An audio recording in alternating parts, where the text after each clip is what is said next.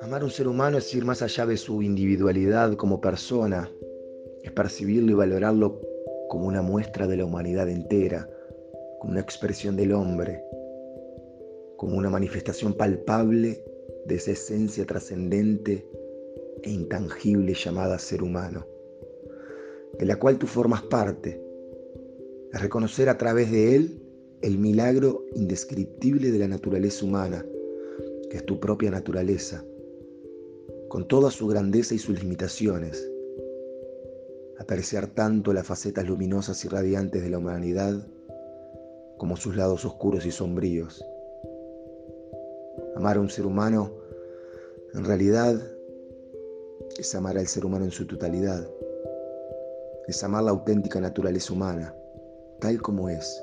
Y por tanto, amar a un ser humano es amarte a ti mismo, y sentirte orgulloso de ser una nota en la sinfonía de este mundo.